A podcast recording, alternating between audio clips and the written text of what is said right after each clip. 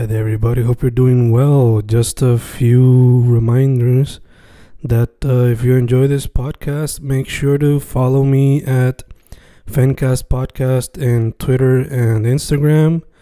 Also, follow the YouTube channel and subscribe at Fanatic or Fencast.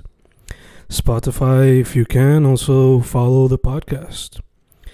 Meanwhile, si les gusta o le interesaría saber sobre mi poesía, poetry, poetría, you can follow me at Fen Correa at Facebook, Instagram, uh, Twitter, Spotify, Bandcamp.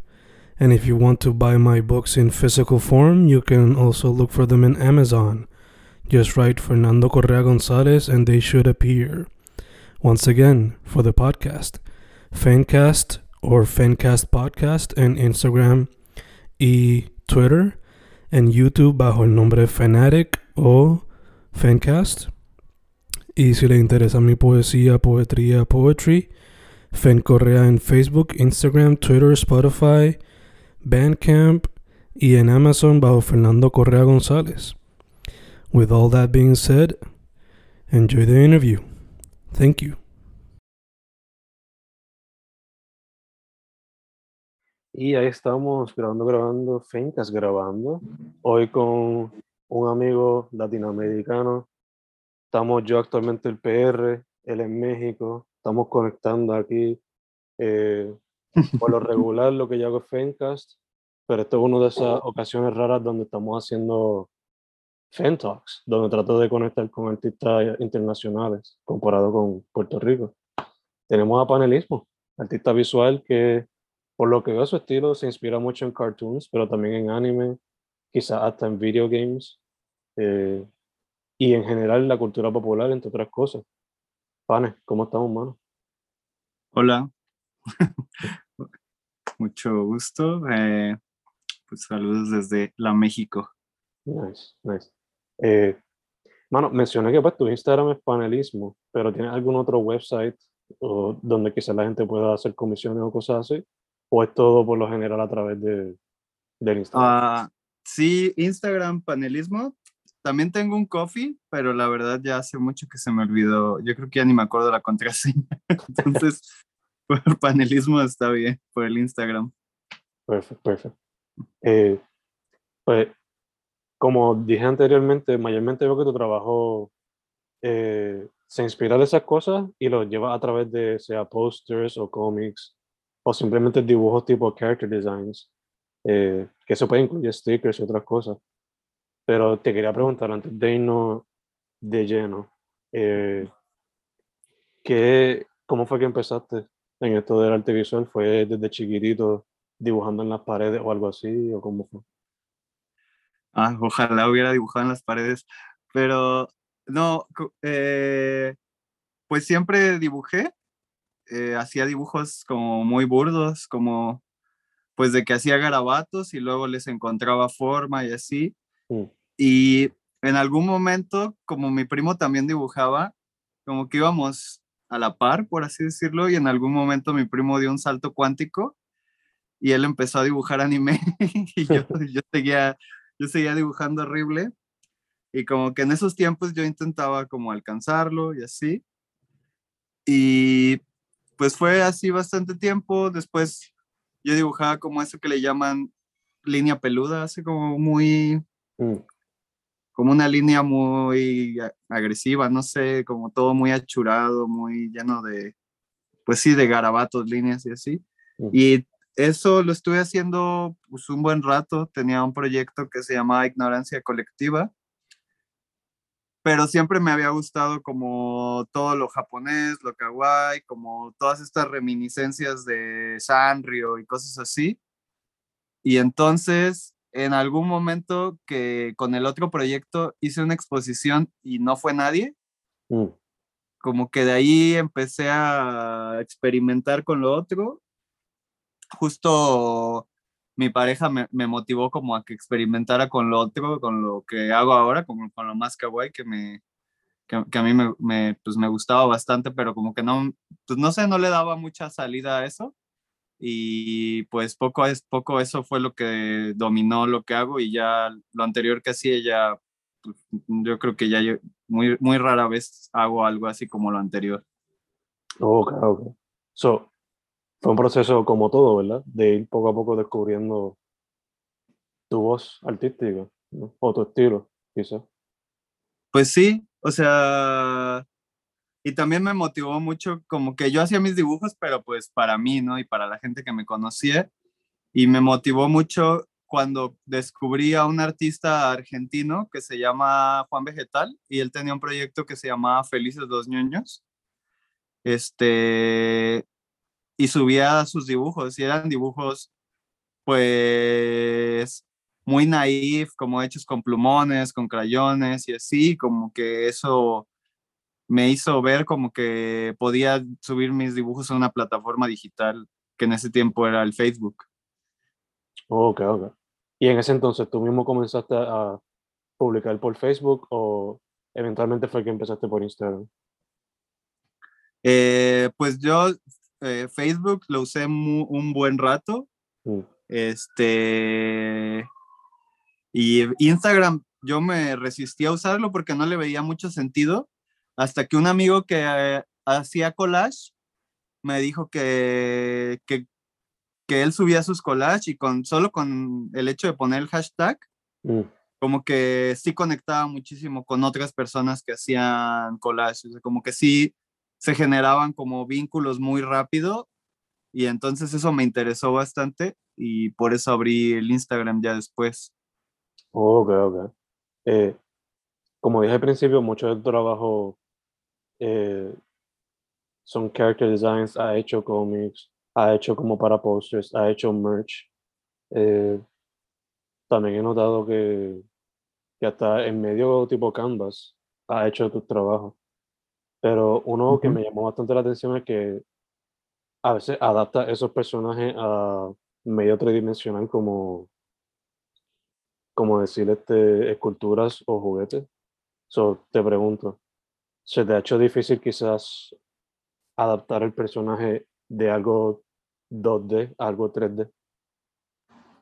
Eh, pues más bien se me ha hecho difícil en cuestión monetaria porque, o sea, mi, mi meta sí sería hacer un sofubi o hacer una figura de plástico, Mm. pero es muy caro. Y lo he intentado hacer con resina, este, tanto vaciado de resina como en impresión. Y pues los resultados, yo los siento agridulces, o sea, como que sí me gusta, pero pues no sé, me gustaría más plástico, algo que se pueda caer el piso y no se rompa, ¿no? Mm. Este, pero es muy caro. Y pues para pasarlos a la tridimensionalidad, pues también sí he pedido ayuda, o sea, la escultura que hice para, para el vacío de resina, eh, me ayudó a hacerla un amigo que se llama Pedro Lobo.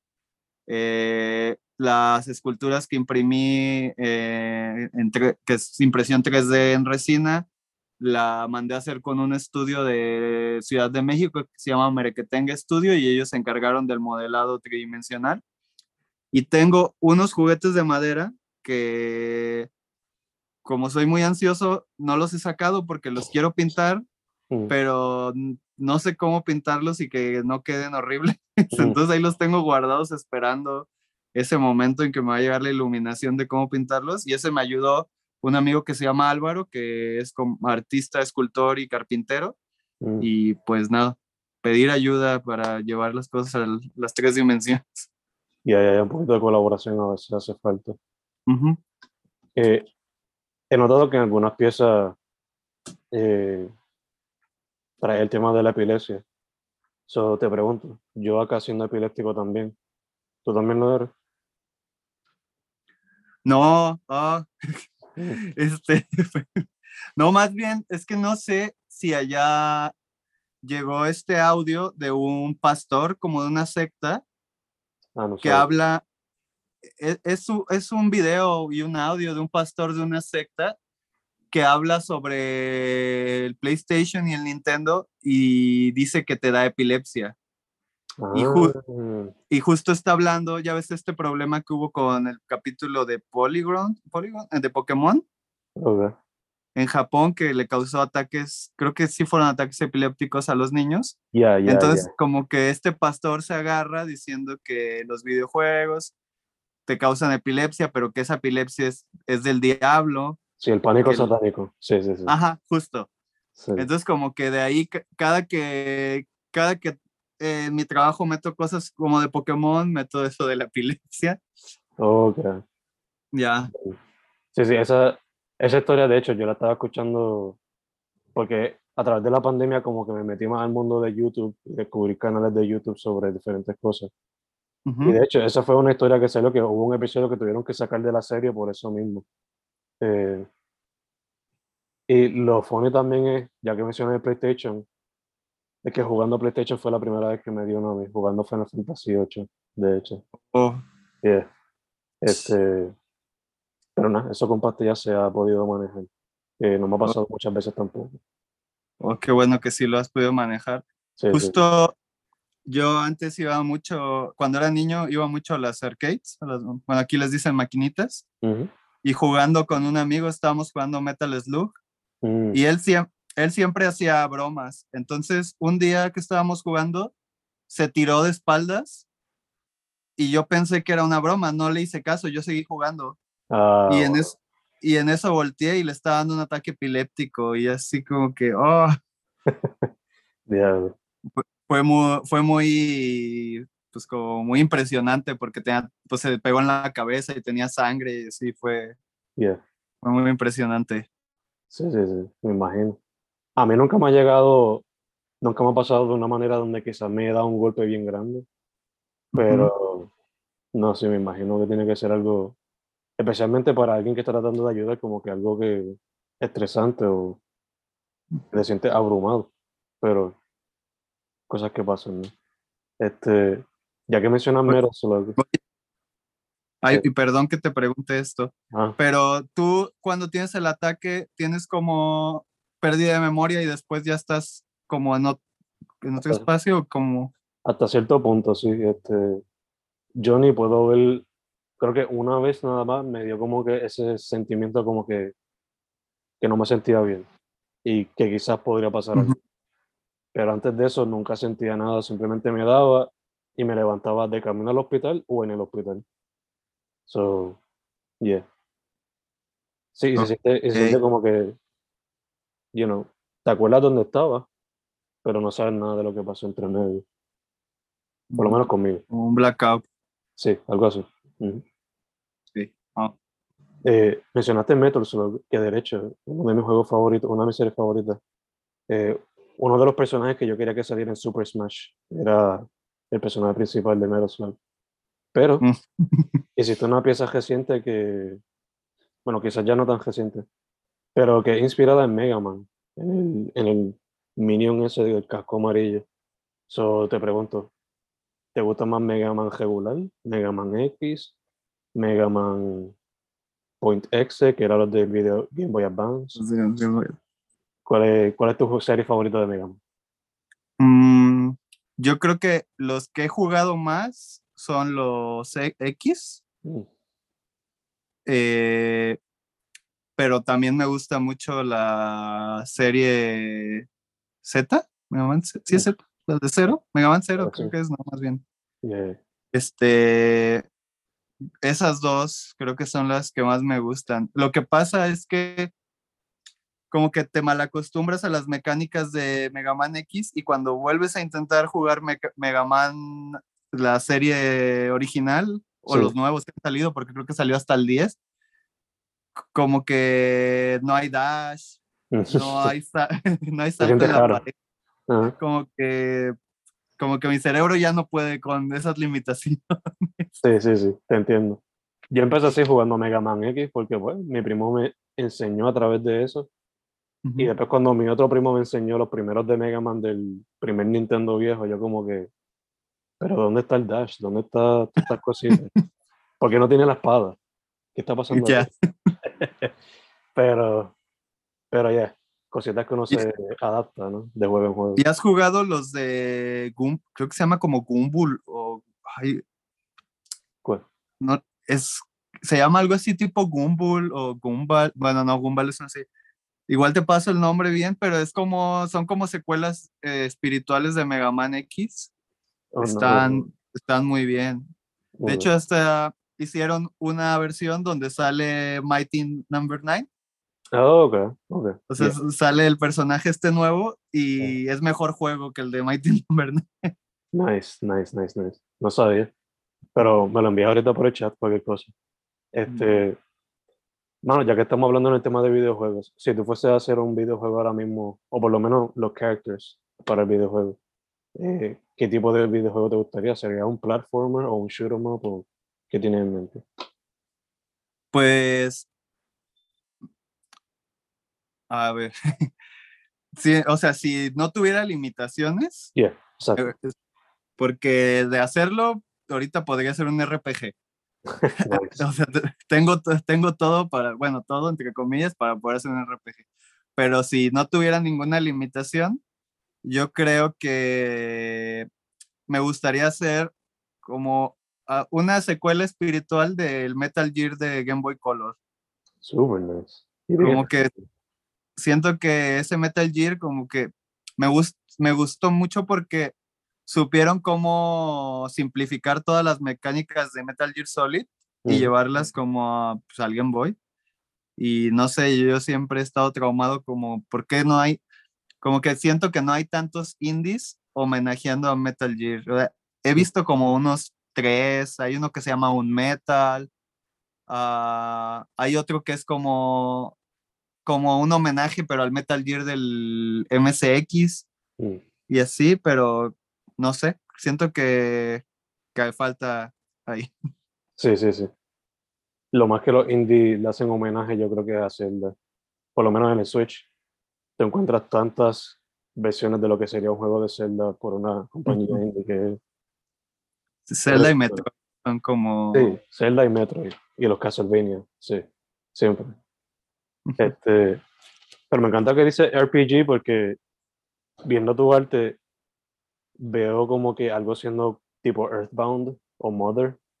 No sé si eso es algo que te llamaría la atención, pero no sé, eso es lo que me imagino cuando mencionas RPG con tu arte.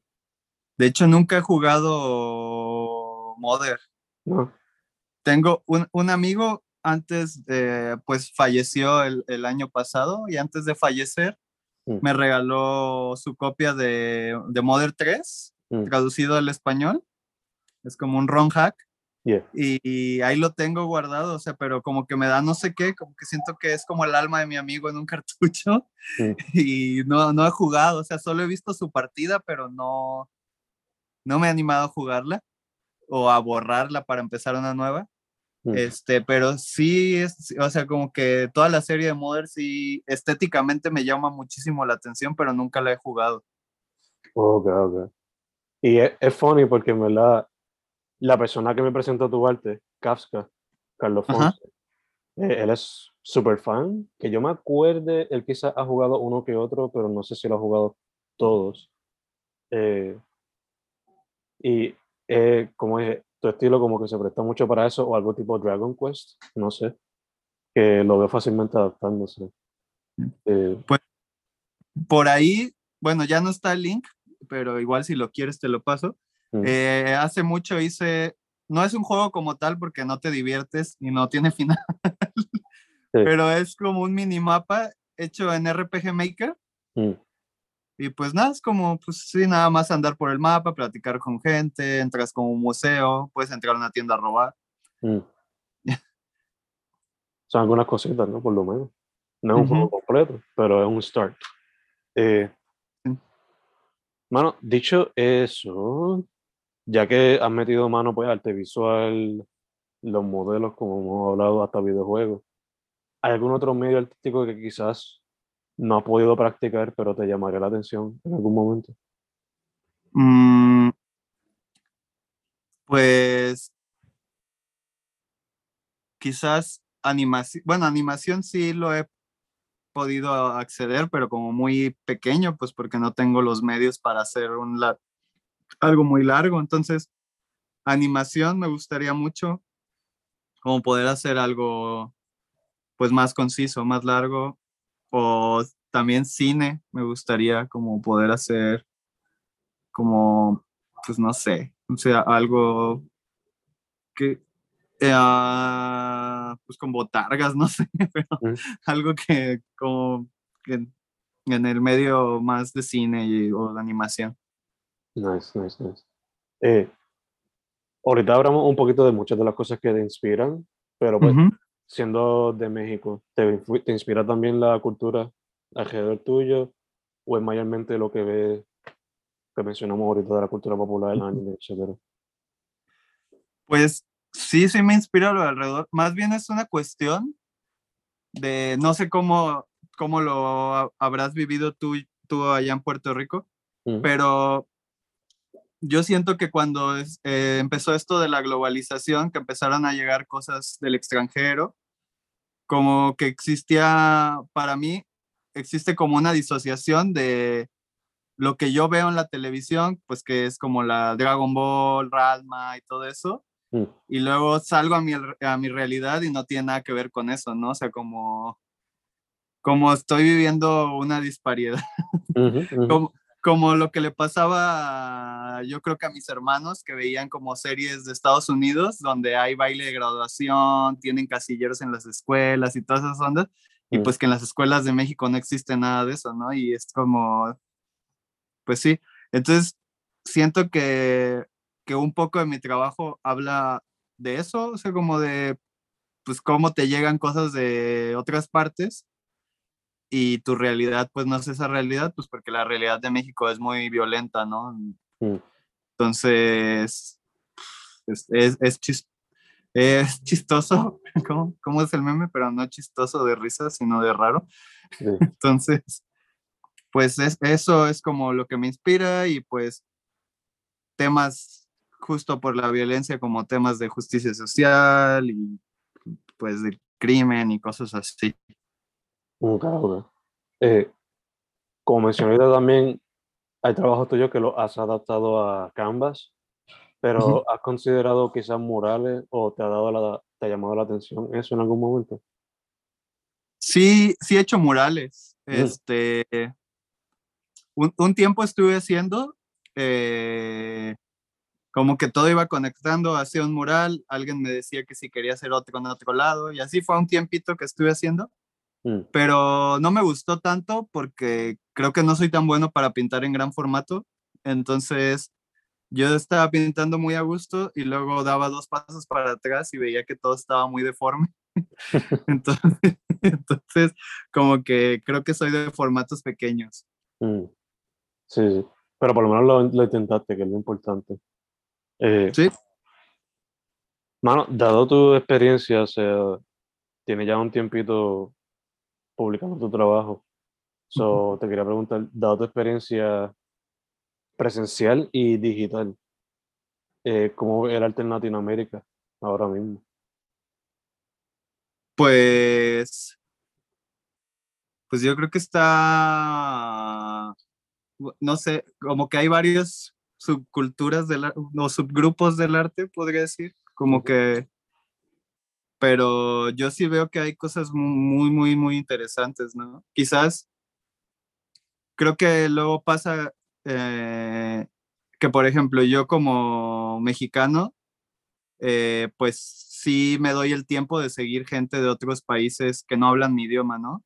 Pero luego a veces no pasa al revés, ¿no? O sea, es muy raro que un europeo o un estadounidense se ponga a ver qué pasa con la gente que no habla su idioma o así. Siento que luego es, pues yo casi no, casi no tengo seguidores mm, en Instagram que sean como de, de países que no sean hispanohablantes, ¿no? Este, entonces, pues es esto, o sea, sí hay cosas muy interesantes, pero quizás falta como, pues ese equilibrio de fuerzas, porque yo, la gente que veo que sí, tra- sí trasciende su trabajo a otros lados, es porque tiene que de plano escribir todo en inglés, ¿no? Empezar a escribir en inglés todos sus posts, como eh, yo he seguido ilustradores que pienso que son gringos y luego resulta que son de mi país. Sí, sí, que hasta cierto punto no es como que una navaja de doble filo, pero es. Puede ser una experiencia surreal, me imagino, cuando pasa ese tipo de cosas. Eh, Pues sí. mano, te quería preguntar también, eh, eres bastante activo en las redes y eso, pero está, ¿tienes algún proyecto en grande que estés trabajando que próximamente vayas a presentar o que tengas planificado para fin de año o algo así? Pues ahorita, de hecho, tengo tres proyectos. Mm. Uno es que ah, el- a inicios, bueno, a finales del año pasado, inicios de este año, eh, me gané la beca de Angoulême, que es como una ciudad de Francia don- que dicen que es la capital mundial del cómic. Mm. Entonces, eh, me, me gané esa beca para ir a Angoulême a hacer un cómic y pues ya lo terminé y ahorita se está, se está imprimiendo en risografía y se, está en etapa de encuadernación. Entonces, tengo lo de presentar ese cómic, que es como mi proyecto de beca. Eh, tengo otro cómic que estoy haciendo para una exposición en un museo, pues medio importante de acá, de, de mi ciudad, que es un cómic sobre un término que se llama jauntología, que es como la nostalgia por los futuros perdidos o algo así como. Mm, Es como un rollo de, de que, de que por culpa del capitalismo ya no podemos imaginar el futuro mm, y estamos recurriendo constantemente a la nostalgia todo el tiempo, como que, como que cada vez tenemos nostalgias de cosas que pasaron hace muy poco tiempo, ¿no? Como- Sí. Entonces, como que ese, es de ese, ese proyecto es de ese. Y lo último, es, ese sí es su- muy a fin de año, eh, que es como mi primera expo individual eh, con este proyecto de panelismo. Y, y es una exposición en referencia. ju- justo ya ves que hace rato te dije de que tú, con mi otro proyecto, tuve una expo a la que nadie fue. Ujú, Ah, pues esta nueva expo es en referencia a esa. mm, Este, y es que lo que pasó en esa exposición, aparte de que nadie fue, eh, pues e- esa la hice con otros dos amigos y nuestra tirada era que pareciera como un, como una, ay, ¿cómo se dirá? Mm, com- como un altar, mm, o sea, que fuera como un altar así de magia y pues en, esas, en esos tiempos traíamos unas ondas disque de magia del caos y ah, dije "Oye, brujería, pero pues era de broma, ¿no? Pero el de la galería se lo tomó muy en serio y nos corrió y nos dijo que abrimos un portal y que, y que estábamos alimentando larvas energéticas, así unos rollos bien raros. ah, Entonces esta nueva exposición, según, o sea, como eso es como medio en burla eso y según yo voy a cerrar ese portal que abrí hace como nueve, ocho años yeah, yeah. y eso, y eso es como mis proyectos ahorita.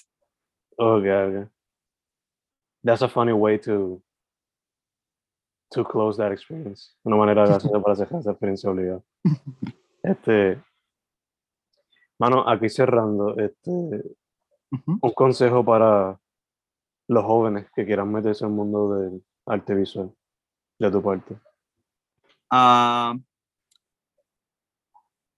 pues, mm, ¿qué será? Pues que, que no se crean todo en las redes sociales, no sé. Y que también no, no, justo, no sé, a veces uno, pues sí siente esta angustia, ¿no? De ver que todos los demás aparentemente les está yendo bien y a ti no Mm, y siento que a veces llega gente a decirte como, no, no tienes que sentir angustia, tienes que ser siempre positivo, sientes, y es como, no, yo, o sea, como que el consejo que les podría dar es como, está bien que sientas angustia, es normal, pero no te claves en eso nomás, pero es normal, no te sientas que en el momento en que veas que, que pareciera que todos triunfan y a ti te da como, como esa angustia, pues es normal, ¿no? O sea, a veces hasta a mí me saca de onda que ilustradores que yo considero muy famosos luego suben que, que también sienten esa angustia y que sienten que están perdiendo el tiempo y Mm. que no están avanzando y yo y hasta, hasta te hace decir como, pues, órale, está, to- todos la estamos pasando mal a veces, no sé. Sí, sí, te, te puedes identificar un poquito con eso. ¿no? Ujú. Eh, bueno, y entonces para cerrar por completo, las redes Ajá. sociales otra vez para que la gente sepa dónde pueda conseguir tu trabajo. Eh, pues en Instagram, arroba panelismo. Esa es como, pues para cosas de dibujo, esa es la única, porque antes tenía un Facebook, pero ya, eso ya, ya murió. Entonces, puro Instagram. Perfecto, perfecto. Y te pregunto para que la gente sepa también, ¿aceptas comisiones? ¿Tienen merch? ¿Qué podrían esperar de ti? Además de las piezas, obviamente. Pues sí- de vez en cuando sí acepto comisiones, este, porque generalmente pues estoy haciendo cosas que no me generan dinero, pero que, pero que estoy muy ocupado en eso y entonces es como o hago la comisión o cumplo mi sueño, pero entonces sí, sí hago comisiones, este, de vez en cuando y ah, pues de merch, pues generalmente tengo cómics y fanzines, es lo que más hago. De vez en cuando playeras y así, pero lo- mi tirada es más hacia lo, lo editorial. Perfecto, perfecto. Pues, mano, primero que todo, gracias por decir que sí. Eh, ¿no? Pues gracias a ti. sí, Me, se siente lindo que desde otro lugar del mundo sí, quieran escuchar. seguro, seguro. Saludos a Casca por haberme presentado tu trabajo primero que todo. So, este, Es el- le digo que es la pluma más rápida del mundo. Apenas, apenas me está comentando de un tema y ya tiene la ilustración hecha. Sí, él, él le mete rápido, le mete rápido. Este, segundo, mucha salud, mucha, mucha salud. Y tercero, para. Me, gusta- me encanta lo que estás haciendo y quiero ver cómo lo sigues adaptando a diferentes medios, ya que no te limitas solamente a los Mm. dos dimensiones, sino que te tiras diferentes formatos. So, yeah, para adelante, para adelante, man. No, pues muchas gracias. Un abrazo hasta ese lado del mundo. Sí, igual, igual, igual. Su nombre es Panelismo. Instagram, igual, Panelismo. Mano, otra vez gracias. Igual, gracias.